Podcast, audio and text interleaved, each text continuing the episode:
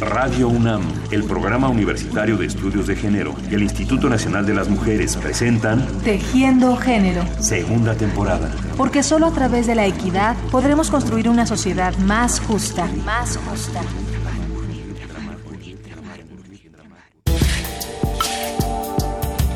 El polvo. El polvo es lo peor. Se mete por todas partes, sale de todas partes y regresa casi de inmediato después de que lo quitas con el plumero. O tal vez no. Tal vez lo peor sea lavar las jergas. Es latosísimo, ¿o no? Más bien quitar la mugre de los cuellos de las camisas, o planchar a cada rato, o tallar los calcetines, o lavar a todas horas los platos y las ollas. No, no sé qué sea lo más difícil. Más bien todo. Todo es agobiante y complicado y, sobre todo, nunca se termina. Te quieren la escoba y el recogedor. Te quiere el plumero y el sacudidor. El trabajo doméstico, el trabajo de la casa, tiene una característica impresionante, casi paranormal. El trabajo doméstico, el trabajo de la casa, es un trabajo que nadie nota. O más bien, es un trabajo que nadie nota cuando se hace. Pero todos, todos y todas se dan cuenta enseguida cuando el trabajo de la casa no se ha hecho. Soy un desastre cuando tú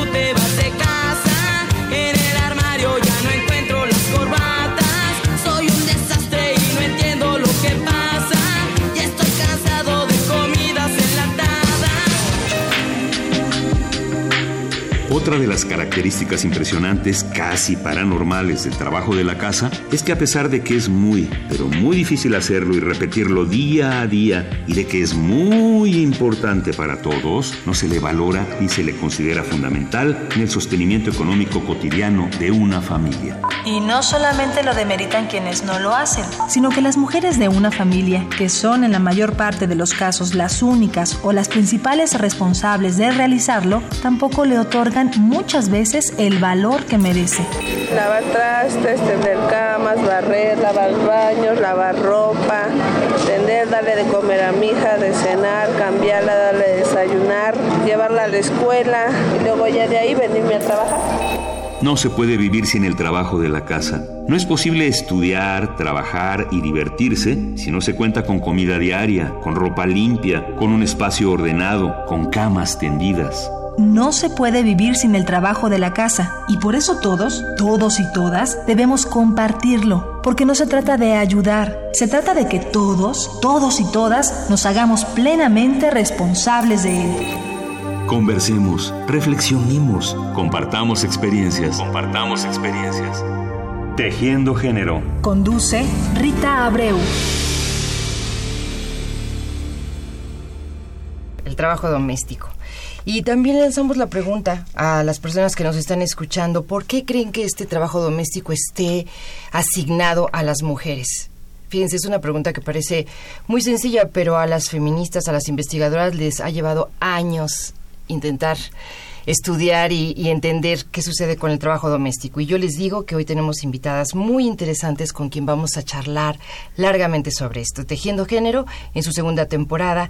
Hoy, bueno, más bien todo el mes con el, con el tema de el trabajo y las mujeres, el trabajo doméstico el día de hoy. Y si usted quiere participar, bienvenido, bienvenida. 5536-8989. El correo electrónico es tejiendogénero gmail.com. Y también estamos en Facebook y en Twitter en Tejiendo Género. Así que también recordarle que en este programa se regalan libros y que tenemos tres títulos muy interesantes. México, Desigualdad Económica y Género, de Flor Brown y Lilia Domínguez. Tiempos de mujeres en el estudio de la economía, de Jennifer Ann Cooper. Familias en el siglo XXI, realidades diversas y políticas públicas, de Susana Lerner y Lucía Melgar. Y Know-how y ciudadanía, nuevas tecnologías para la comunicación y la acción de las mujeres en el siglo XXI, de J. Félix Martínez. Si usted quiere obtener alguno de estos títulos, llame o escriba y después se va a hacer una selección cuidadosa para otorgar estos libros. Ahora sí presento a nuestras invitadas. Está con nosotros Teresa Jacome, ella es actuaria por la UNAM, maestra en demografía por el Colegio de México, actualmente subdirectora de análisis estadístico del Instituto Nacional de las Mujeres. Tere, gracias por estar aquí. Gracias por invitar. Damos la más cordial bienvenida a Hortensia Moreno, doctora en Ciencias Sociales y escritora. Entre sus trabajos recientes están libros para niños, Vida en peligro y El extraño caso del fantasma claustrofóbico. Y en temas de género, orden discursivo y tecnologías de género en el boxeo y también intrusas en la universidad, con Ana Buquet, Jennifer Cooper y Araceli Mingo. Hortensia, Gracias por estar aquí Buenas de nuevo. tardes, Rita. Mucho gusto de estar aquí de nuevo. Está con nosotros Marta Acevedo. Dice de ella misma que es una cenecente de 70 años, o más bien una mujer de 20, con 50 de experiencia, con menos, pero, con, con menos pelo pero con más ideas, bastante desperdiciadas, por cierto. Y nosotros agregamos, Marta es una mujer de múltiples talentos que fue la creadora del proyecto original de Rincones de Lectura de la SEP, que es editora de libros para niños en lenguas indígenas. Tiene un trabajo muy interesante donde escudriñó con toda lucidez y, a- y con mucho filo el 10 de mayo. Y te agradecemos mucho tu presencia esta tarde, Marta. No, un gusto estar aquí, de veras. Pues como estábamos escuchando en la cápsula, el tema es ese quehacer que a veces hasta las mismas mujeres creemos que es el sencillito, el antes de irte a trabajar. Pero bueno, por cierto, ¿a ustedes algún trabajo en especial doméstico les resulta enfadoso, muy pesado, duele la cintura? ¿Cuál dirías tú, Marta? A mí barrer y trapear. Te es, pone es como un, un- un esfuerzo en la espalda que me agobia.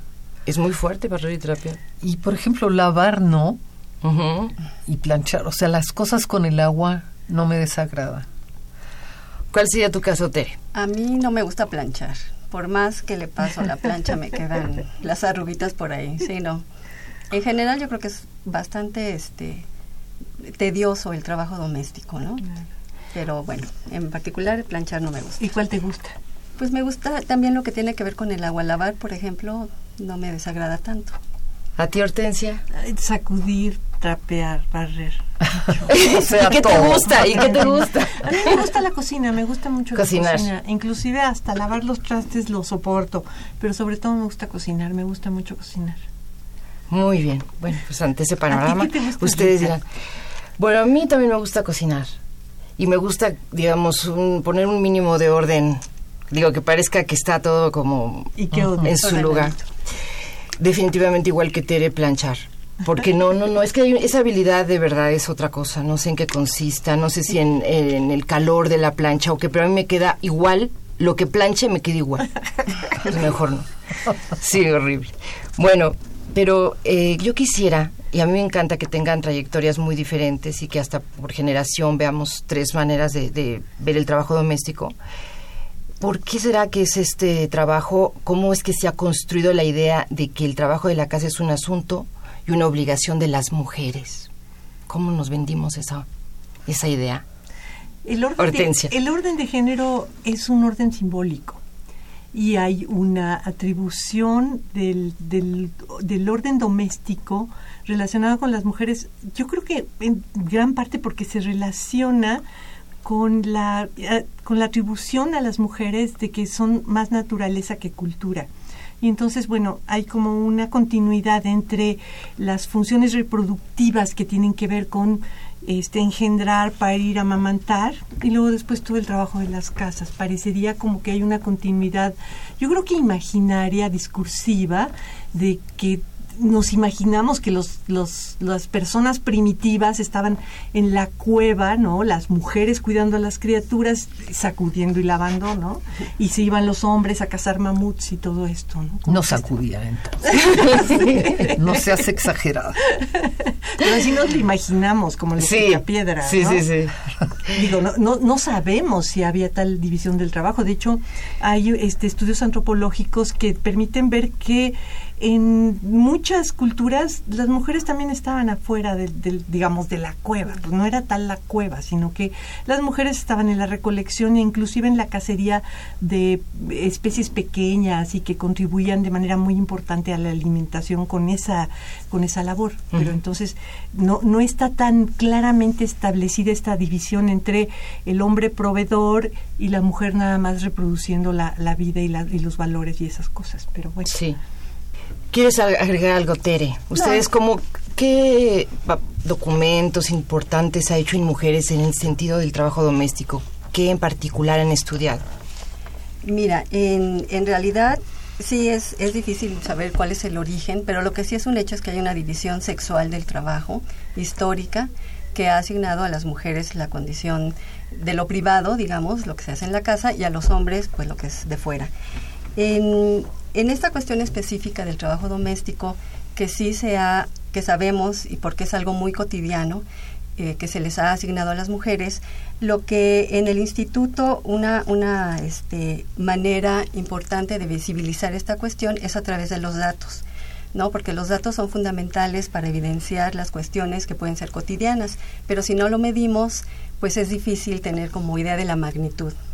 Entonces, en este sentido, el Instituto Nacional de las Mujeres ha impulsado encuestas importantes que, que son las encuestas nacionales sobre uso del tiempo, que miden precisamente el tiempo que las personas dedican a hacer diversas actividades y en particular las actividades de trabajo doméstico no remunerado y este, que han permitido pues avanzar en, en el estudio de esto, de dignificar el trabajo doméstico a través de los datos, incluso de eh, darles un valor económico. Entonces, bueno, estas encuestas son hechas por el INEGI, por el. Instituto Nacional de Geografía. eh, Danos eh, un primer dato así relevante sobre esto.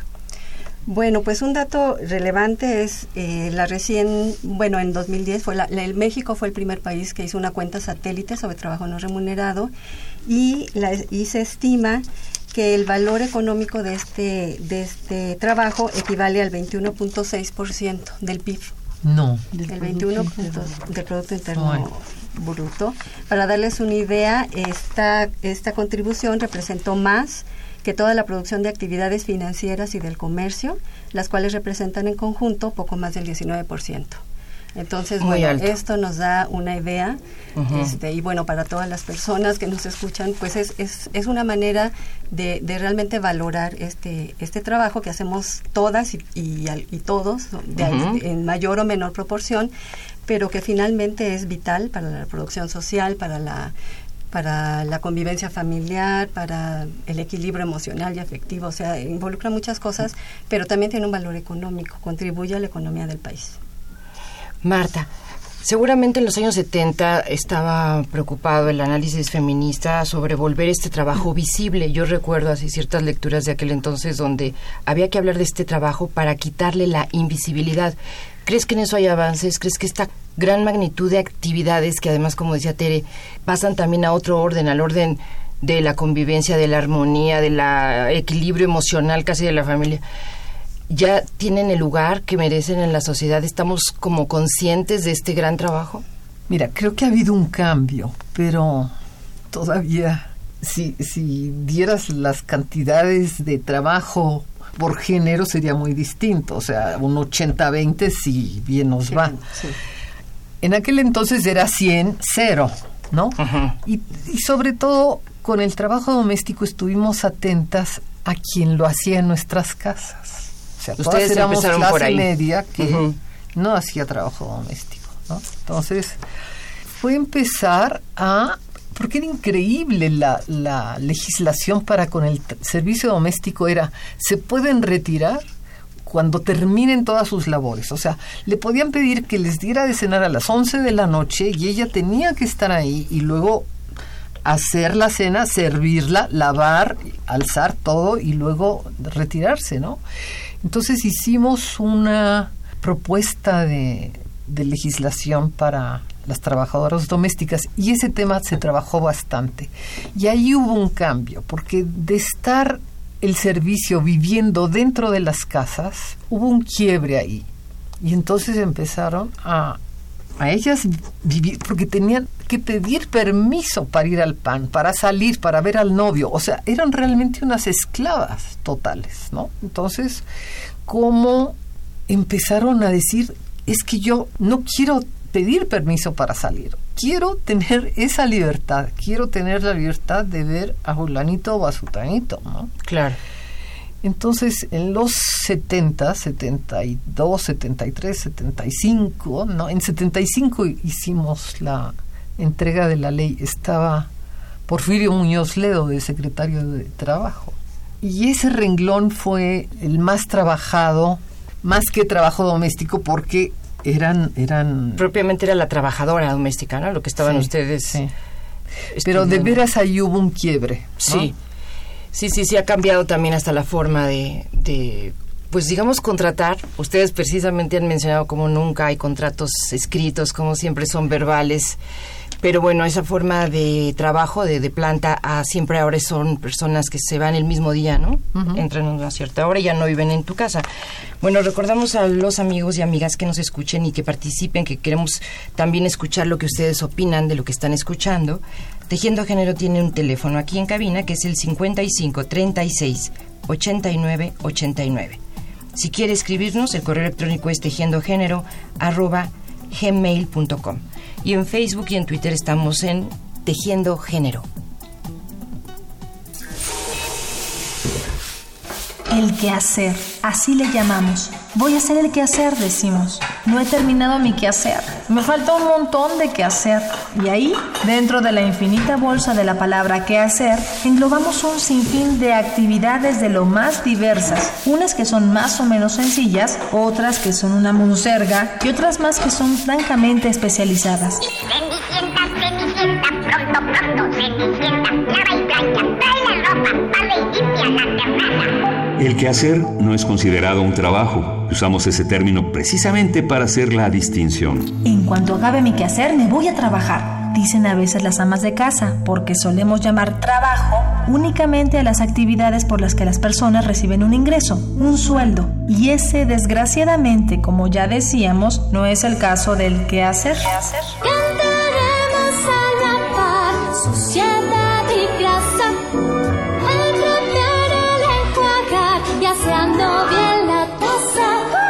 Pero ¿será verdad que ese no es un trabajo? ¿Será verdad que no se refleja en el bienestar y en los ingresos de una familia y de un país? ¿Será verdad que no se puede contabilizar? Si una familia prescindiera de todo el trabajo que habitualmente realiza una ama de casa, es decir, si tuviera que adquirirlo en el mercado y pagar por todo, todo el que hacer, esto significaría que esa familia tendría que erogar un 33.6% adicional a su gasto total mensual. ¿Se dan cuenta? Esto quiere decir que el quehacer sí vale y vale mucho. Y que al ingreso salarial que muchas mujeres aportan, habría que sumarle ese 33.6% que la familia ahorra apoyándose en su quehacer, o más bien, para ser más claros, en su trabajo.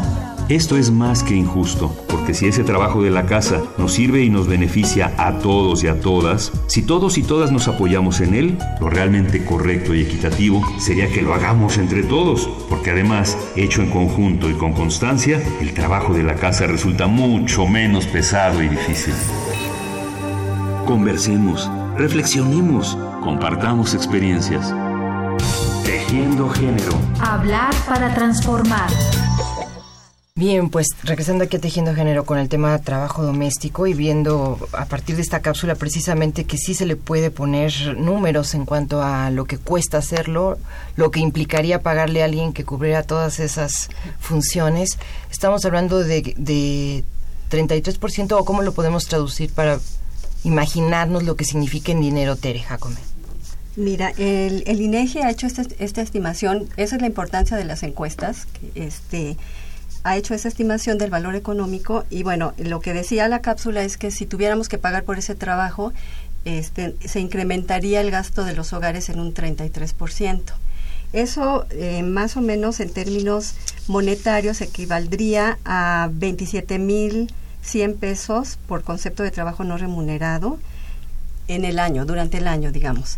Claro que este es un promedio. Sí, sí. Si, si, nos, si lo, digamos, lo vamos categorizando y, no- y y nos vemos las mujeres, por ejemplo, que son jefas de hogar o las mujeres que son eh, pues las amas de casa, ese valor se puede incrementar hasta 55 mil pesos. ¿No? Entonces, bueno, sí hay, sí hay un valor ya monetario que se les ha asignado y, y es diferente en términos de sexo, de edad, de instrucción, nivel de instrucción, de, de relación de parentesco con el jefe incluso. ¿No? Y lo que decías hace rato Marta, ¿no? Esta cuestión de que sí todos y todas hacemos trabajo doméstico, pero si lo queremos dimensionar en términos, por ejemplo, de horas, pues las mujeres de- dedicamos en promedio 39 horas, los hombres 11, es decir, ¿A la semana? a la semana. Ujú. 39 Tres- contra ¿tanto? 11. 11. 11 horas. Ya se te hace ya una cantidad, ¿verdad? Ya están haciendo algo. O sea, de veras, cuando, No, cuando los hombres no cambiaban pañales. Es decir, el, la- la- el cambio generacional sí fue muy, muy importante. Yo creo que aquí el feminismo también fue muy Sí, importante. sí, claro. Es decir, que los hombres se, in- se integraran al trabajo de la crianza, yo creo que además enriqueció la vida de los hombres, pero por el otro lado, bueno, aligeró un poquito la carga de las mujeres. De todas formas, fíjate cómo la diferencia sigue siendo muy importante, es decir, estamos hablando de una relación entre 39 y 11 en promedio, estamos diciendo que es este casi la, la cuarta parte, ¿no? La cuarta Sí. parte del trabajo apenas la hacen los hombres y, lo- y una cosa que muestran las encuestas de empleo de luz de, eh, de, de empleo del tiempo es que la selección del trabajo también es, es especial es decir los hombres no hacen cualquier cosa a los hombres les gusta por ejemplo llevar a los niños a jugar cuidar a los niños pero no van a hacer otros trabajos que son pues más pesados más rutinarios menos valorados y más necesarios como lavar el baño o como sacudir trapear y, y, este, Y y barrer. barrer, ¿no? Sí, en efecto. Pero, pero sí hay un, un incremento en la participación, digo, es, es gradual. Y bueno, los datos lo dicen. En, en 1996 la encuesta arrojó que de la contribución de los hombres al valor económico era del 16%. En 2002 es, fue de 20% y ahora llegamos a un 24%. Esperemos que ahora la ENUD que se va a levantar en 2014 nos arroje una cifra mayor. Va creciendo. Sí. Bueno, nos llamó Gabriela González, una felicitación al programa y dice, ¿dónde podemos encontrar la información de la ley sobre el trabajo doméstico? En referencia a lo que tú decías, Marta Acevedo. Supongo que en la Secretaría del Trabajo, ¿no? Esto fue el año 75. En 1975 la entregamos. ¿Y en qué desembocó esa propuesta?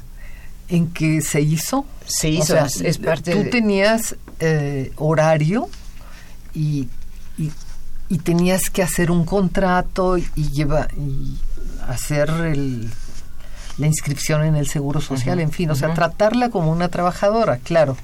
No se logró mucho porque Por muchas razones, Por claro. muchas razones. Por muchas razones, porque en realidad es- siempre es un trabajo barato, donde la necesidad, la oferta y la, la demanda Sí, y juegan y un era, papel era, era un, un brinco muy grande, ¿no? Eso de ser esclava a ser considerada trabajadora, ¿no? Sí. Claro. Con derechos. Sí. Entonces, pero por lo menos se fue desbrozando. Yo creo que sí dejaron, como tú dices, de ser esclavas de tiempo completo, definitivamente. Ahora, claro, mientras más conciencia y preparación, podemos pensar que la gente tiene un pues una- un cuidado en tratarla de otra manera a la persona, que normalmente en México son mujeres. En otros países también hombres hacen ese, ese trabajo, ¿no? Sí. Generalmente inmigrantes. Estoy pensando en Francia, que me tocó ver hombres que hacían ese trabajo, ¿no? Bueno, les pagan por hora y les pagan Muy bien, claro, sí, sí, sí. Y desde Amigo. Sí, es otra cosa, sí. Bueno, tienen información, nos dice Gabriela, tienen información de cómo fomentar la división del trabajo, no por género, sino más participativo en general.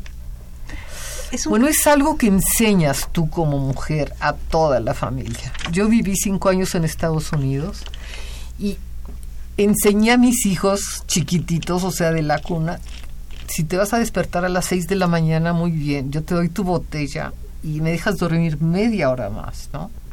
Yo creo que es un cambio cultural y es un cambio cultural que es paulatino, que se tiene que ir dando en niveles muy micro, pero que tiene que tener un apoyo social mucho más amplio. Es decir, en efecto, en la familia se va a ir reproduciendo la forma de la vida, pero no es solamente la familia la que está responsabilizada y ciertamente no es que las mujeres tengan la culpa porque ellas crían machos, sino que es mucho más complicado y tiene que ver con los medios de comunicación, con la escuela, con todos los espacios de donde tú absorbes información.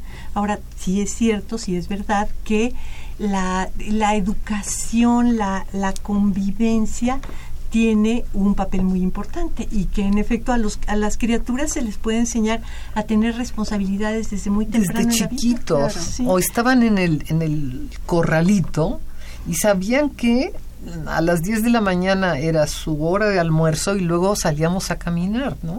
Entonces, como estar conscientes de que la rutina familiar era esa y su manera de apoyar era por ejemplo, no dejar tirada la ropa, este, no sé, llevar tu, tu plato al Es que hay cosas mínimas que, que ya Sí. juntas desde hacen- chiquitos y son dos hombres ya ahora casados y con hijos que eh, como decía mm, Hortensia mucha gente les llamaba mandilones no Sí. porque hacía trabajo doméstico Sí, no, pues Sí, y por, y por eso es importante sus- esto que llaman, la, bueno, una, la revolución cultural, ¿no?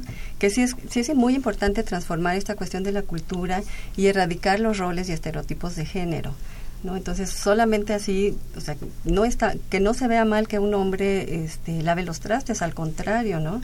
Es, es algo, y bueno, y si, si lo valoramos realmente, si vemos realmente lo que, lo que vale tanto social como económicamente, bueno, pues entonces eso puede contribuir tanto para las mismas mujeres que lo hacen, que valoren su propio trabajo, y todos en el hogar, pues igual, ¿no? Valorarlo y contribuir a ese trabajo que, bueno, que muchas veces es muy, muy pesado. Y nada más un poquito para la cuestión de, del- de las trabajadoras domésticas, justo se acaba de aprobar, la Organización Internacional del Trabajo sí ha velado mucho por los derechos, sí se ha trabajado mucho y recién se acaba de aprobar un, convenio donde, bueno, lo que se busca es que las trabajadoras domésticas puedan ejercer sus derechos. Muy bien. Pues por redes sociales llega el mensaje de Carla Noriega, que por cierto dice que ella le choca sacudir. dice, cuando era niña y nos reuníamos en casa de los abuelos, las mujeres siempre estaban en la cocina. Les llevaban la botana y la bebida a los hombres mientras veían el fútbol. Luego, obviamente, eran ellas quienes lavaban los trastes. Y ahora mi novio y yo, más o menos, pone entre comillas, más o menos nos repartimos las labores. bueno, menos mal, que en el más o menos. Díganos, ¿y se puede decir que algunas mujeres se han resistido a romper esta estructura inequitativa, que hay pe- pe- personas que piensan, a mí sí me gustan las labores, además es mi forma de sentirme, pues que soy alguien en la vida a través del trabajo doméstico y que haya renuencia? Mira, yo creo que hay personas para todo en este mundo. Y seguro hay personas a las que les gusta hacer el trabajo doméstico y hay personas a las que les gusta además Ordenar tomar, toma- el sí, tomar el orden, sí, definitivamente. tomar el También. orden de la vida y, y- y hacerlo. Y- y yo he conocido mujeres que disfrutan el trabajo doméstico. Yo me acuerdo de mi abuela que para ella era levantarse con alegría, cantar y decir, hoy os voy a preparar, quién sabe qué, se iba al mercado del San Juan y compraba delicias. Y era su vida, de eso se trataba la vida, y la vida era significativa, era feliz, era, era algo que no podemos denominar como pura alienación o como puro embrutecimiento, sino que era una forma de realización. El problema es que tú estés destinada a hacer esto, te guste o no te guste, que, que esta sea tu función y que tu único valor social sea este. El problema es que se haya identificado feminidad con trabajo doméstico y que se haya convertido en una cárcel para las mujeres. Yo estoy segura de que inclusive debe haber hombres a los que les guste hacerlo. Y está bien, digo, me parece perfecto. Si a alguien le gusta el orden y si a alguien le gusta que todo esté sacudido, aquí está el sacudidor, no hay problema, pues. Digo, Desde luego.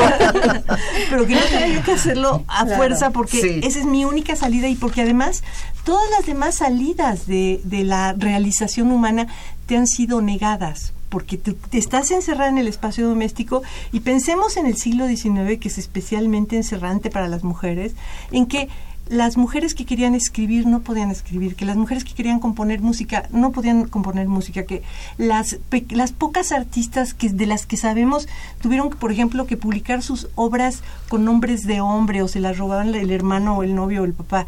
Todo esto es, eso es lo que vuelve opresivo el tema o que lo vuelve más opresivo el tema del trabajo doméstico, que Claro. se convierte en una, en, en una etiqueta que no puedes superar.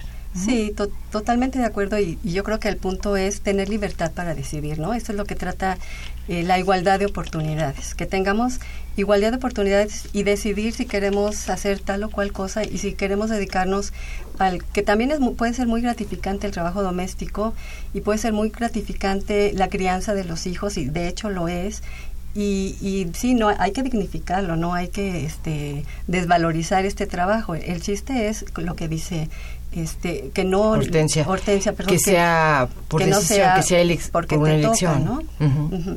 El teléfono en cabina es el 55 36 89 89. El correo electrónico es tejiendogénero arroba gmail.com. Y estamos esta tarde hablando con Teresa Jacome de Inmujeres, con la doctora Hortensia Moreno, que es investigadora de la UNAM, con Marta Acevedo, de larga trayectoria feminista, estudiosa de estos temas desde hace muchos años.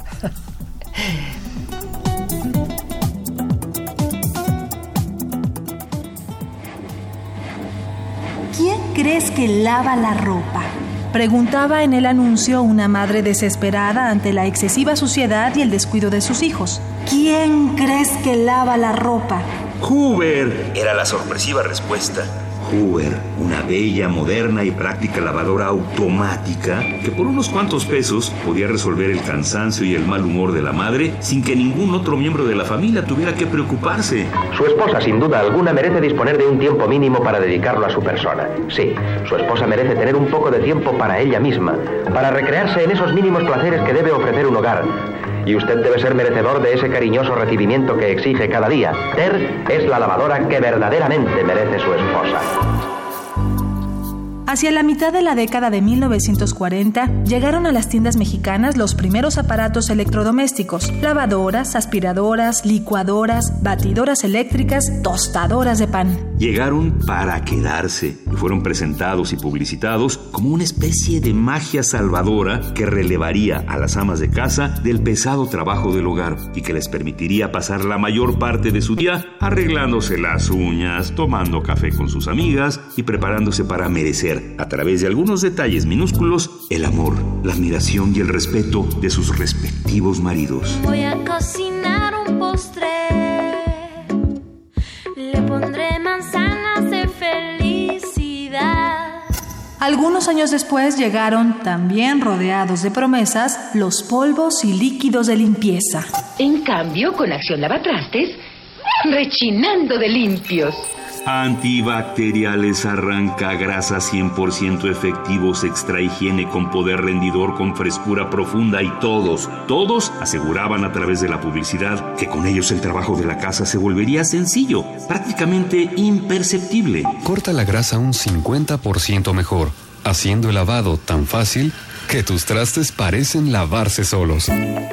Nada de eso es cierto, y lo sabemos. El trabajo de la casa sigue siendo latoso y muy agotador. Y no es porque equivoquemos la marca de nuestra lavadora o el tipo de detergente que utilizamos, sino porque un trabajo que debería ser una responsabilidad compartida entre varios se sigue haciendo las más de las veces en soledad. Solo basta con fijarse en los anuncios de productos para el hogar. Ahí veremos siempre a una sola persona resolviéndolo todo. Y esa persona es habitualmente una mujer.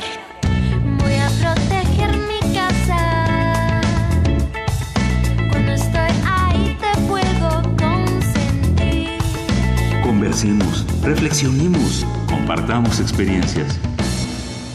Tejiendo género. Conduce Rita Abreu.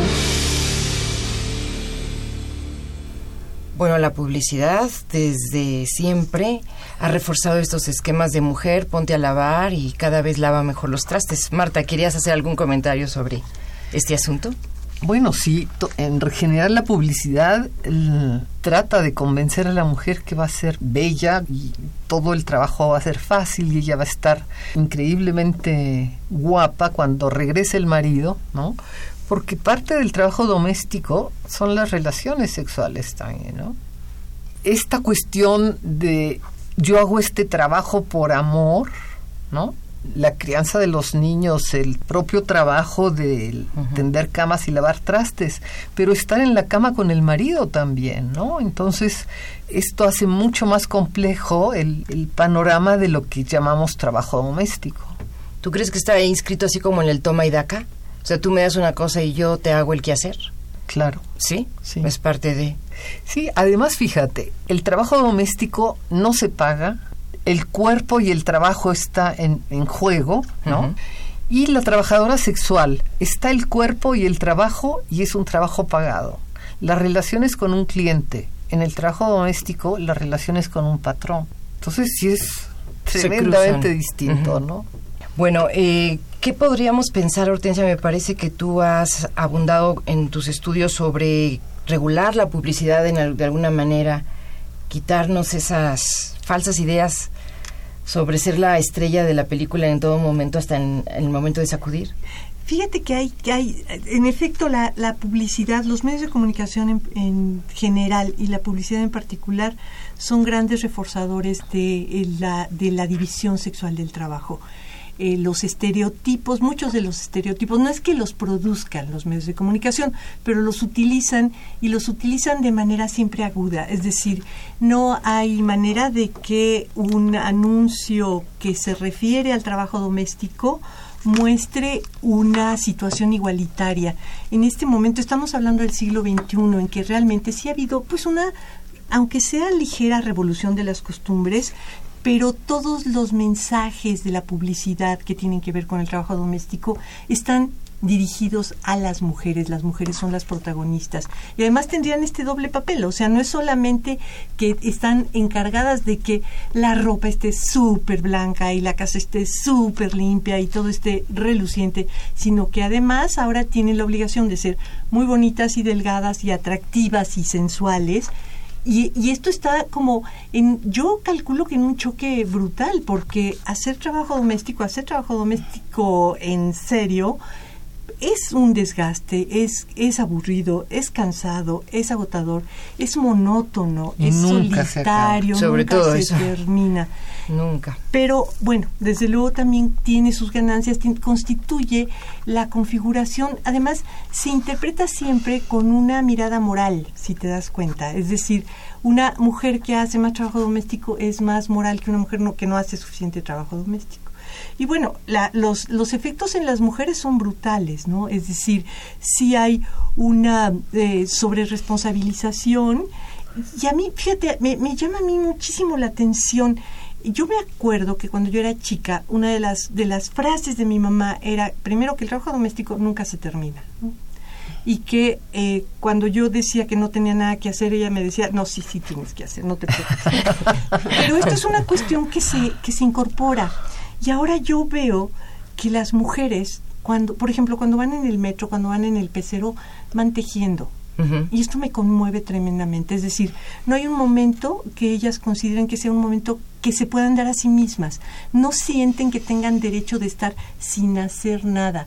Porque esto de, yo te digo, yo lo viví, lo, lo, lo incorporé, pues, de mi mamá diciéndome, ¿tú qué estás haciendo? Pues no, no estoy haciendo nada.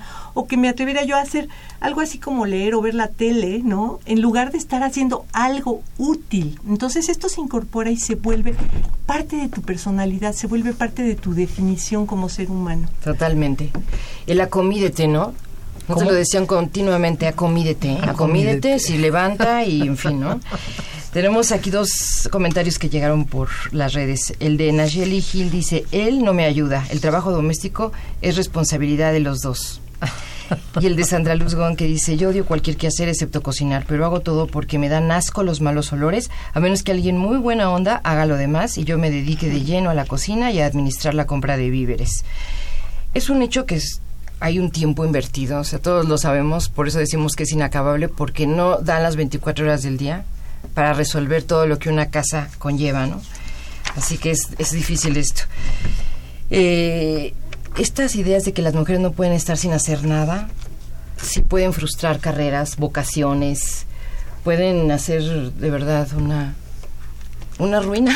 De pronto, ¿no, Hortensia? Tú que tocabas el punto de las mamás indicándote todo el tiempo qué hacer. Bueno, eh, de- desde luego, mira, te voy a decir un dato, que este es un dato muy fuerte. Bueno, no, no, no- no tengo el dato numérico. Hay una investigadora en el Instituto de Investigaciones Sociales que se llama Rosa María Camarena. Ella publicó un capítulo en un libro sobre familia en el siglo XXI.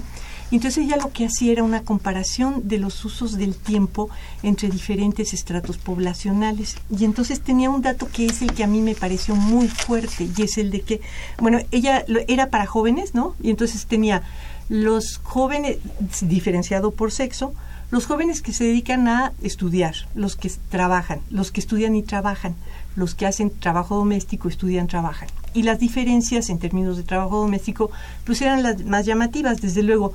Todavía en ese momento había menos mujeres estudiando que hombres y ciertamente todas las mujeres que estudiaban hacían trabajo doméstico.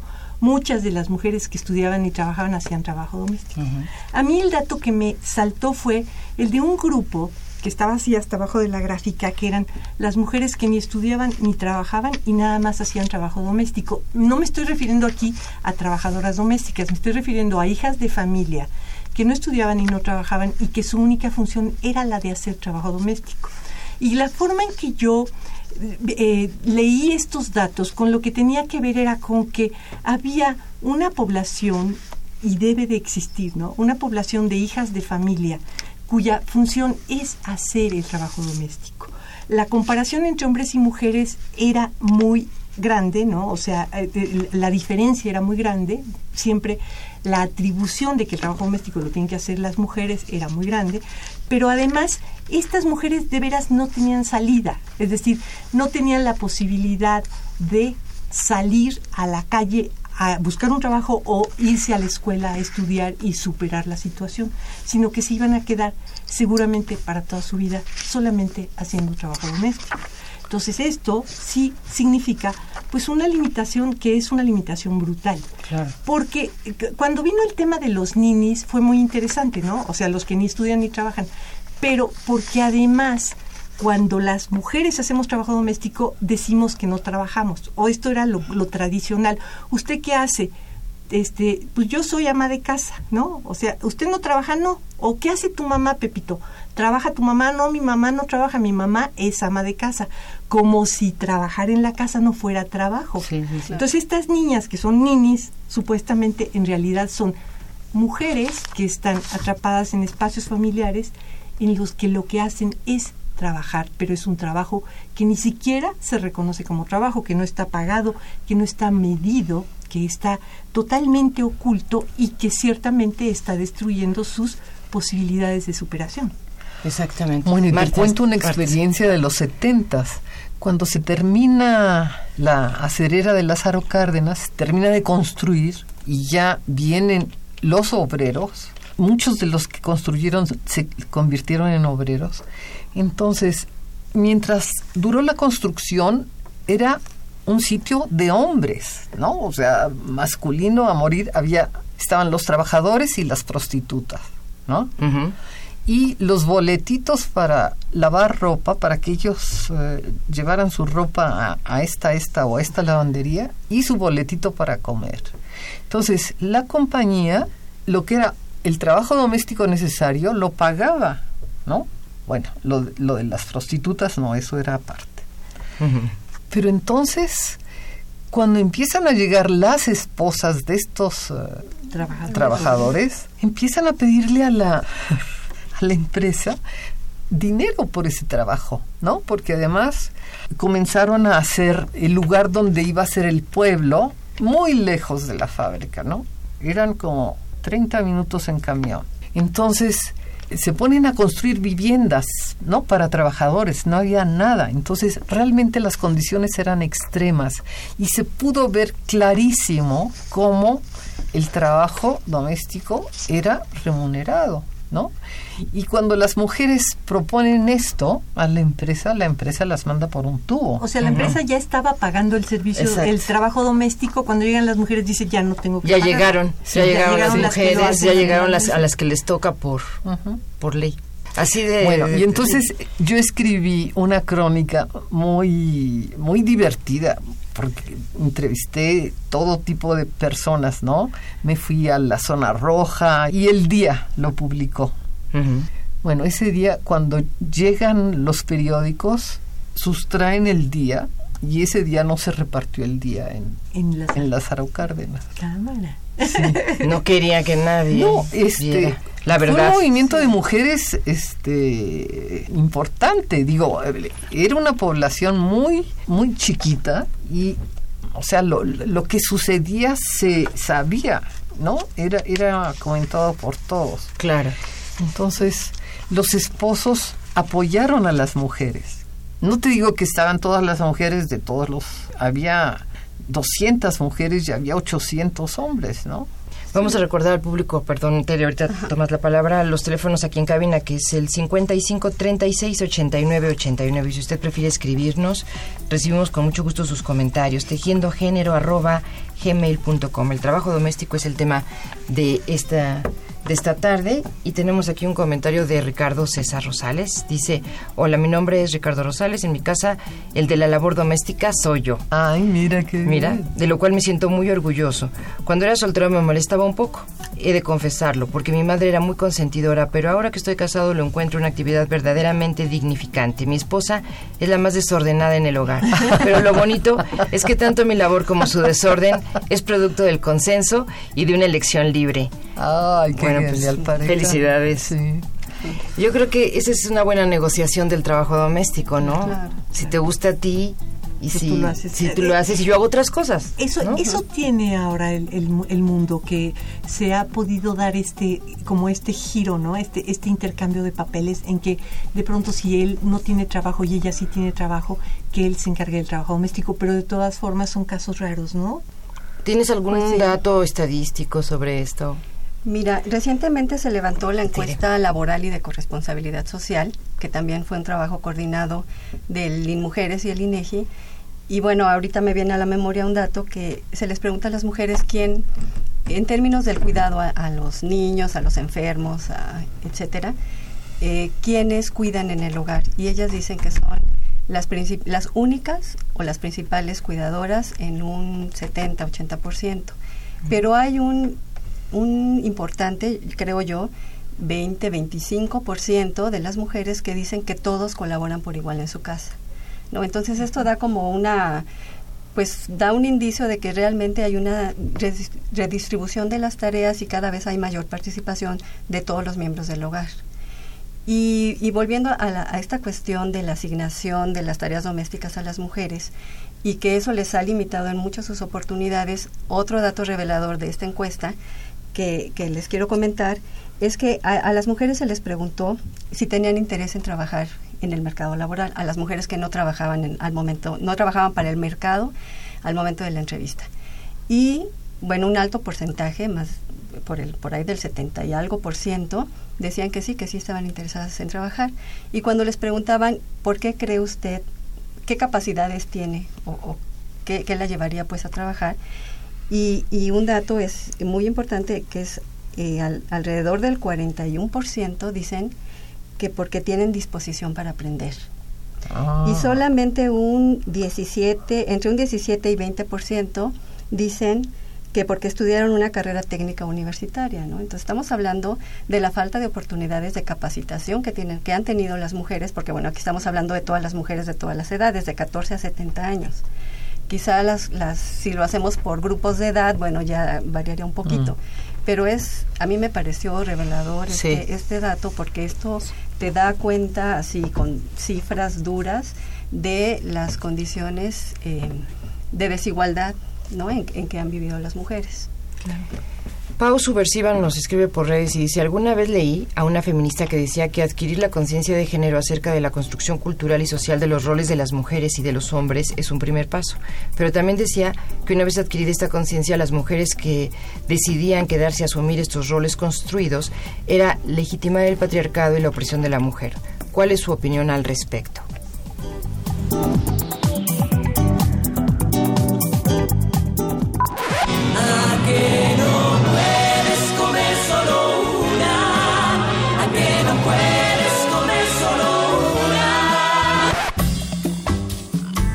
Puesto a pensar cuánto pagas por el kilo de papa cuando te compras una bolsita de papas fritas? Pues nada menos que 100 pesos, cuando en el mercado el precio del kilo de papa no pasa de 16. ¿Te has puesto a pensar cuánto pagas por el kilo de maíz cuando te compras una caja de hojuelas de cereal para el desayuno? Pues nada menos que 68 pesos, cuando el kilo de tortillas que tiene más o menos los mismos ingredientes está en 11 pesos. ¿Te has puesto a pensar cuánta sal tiene una sopa instantánea? ¿Te has puesto a pensar en la cantidad de azúcar que tiene un refresco?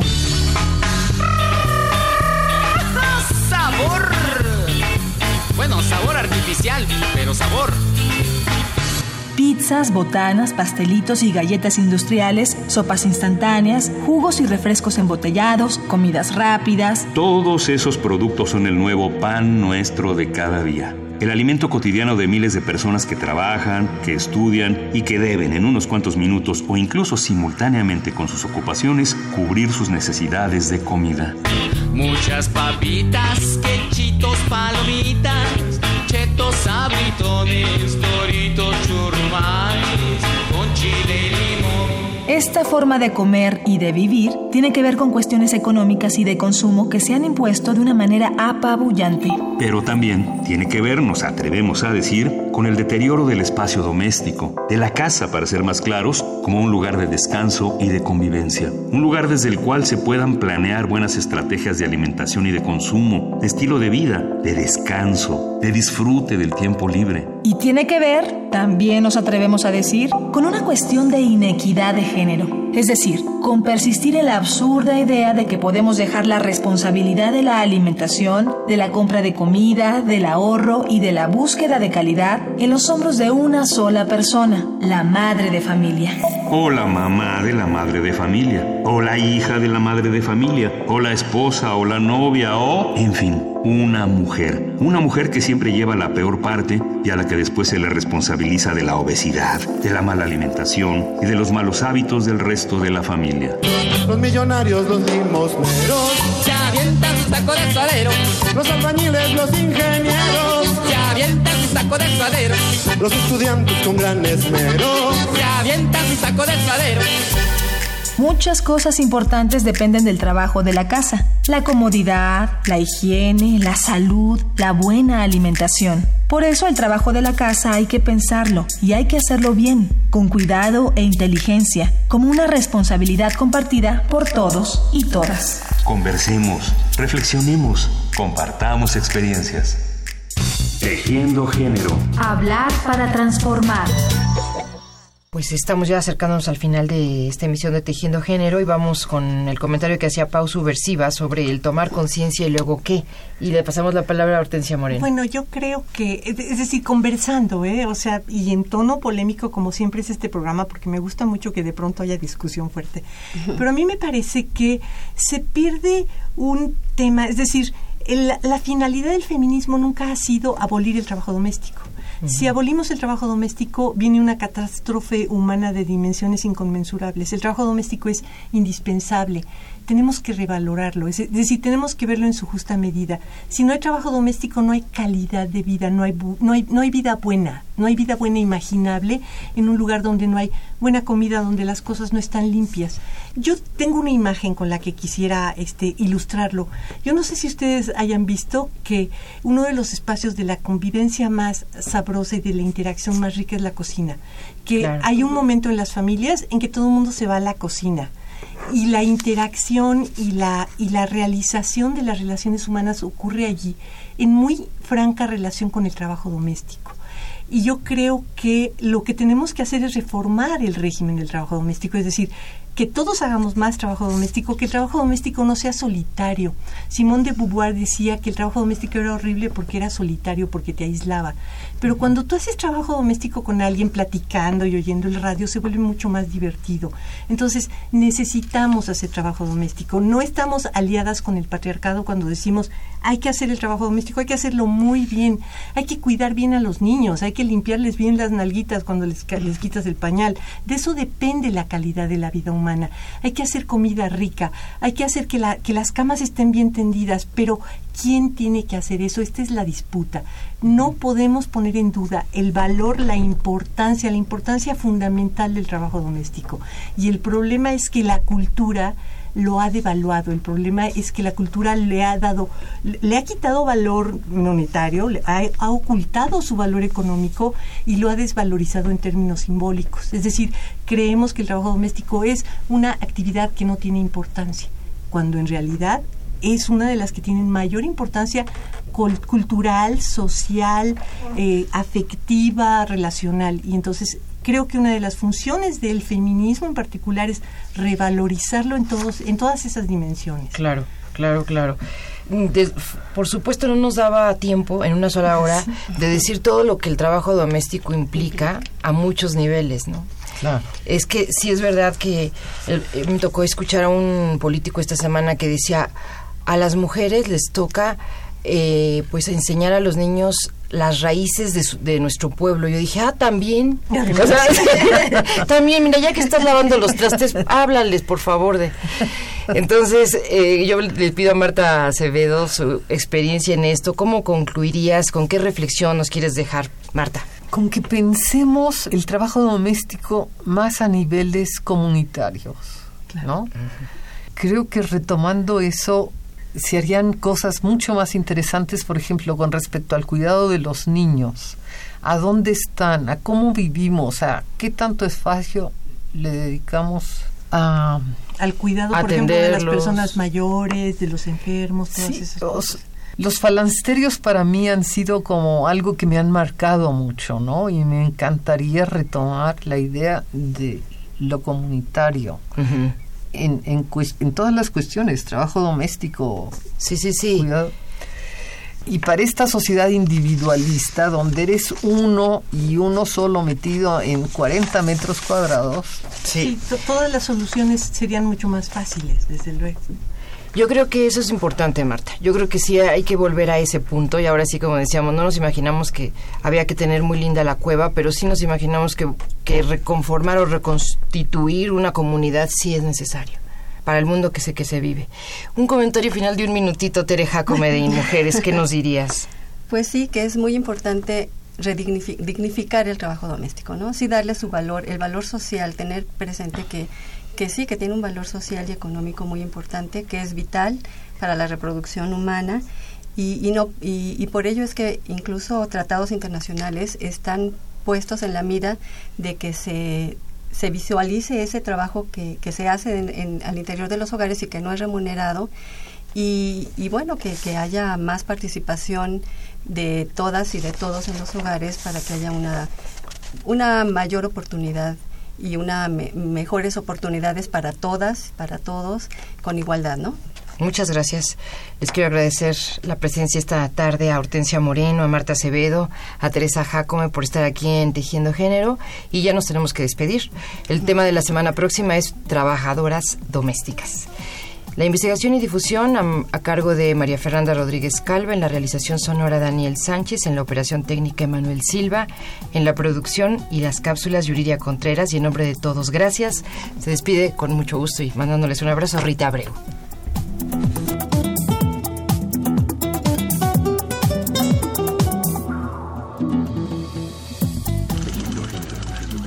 Radio UNAM, el Programa Universitario de Estudios de Género y el Instituto Nacional de las Mujeres presentaron Tejiendo género. segunda temporada. Porque solo a través de la equidad podremos construir una sociedad más justa. Más justa.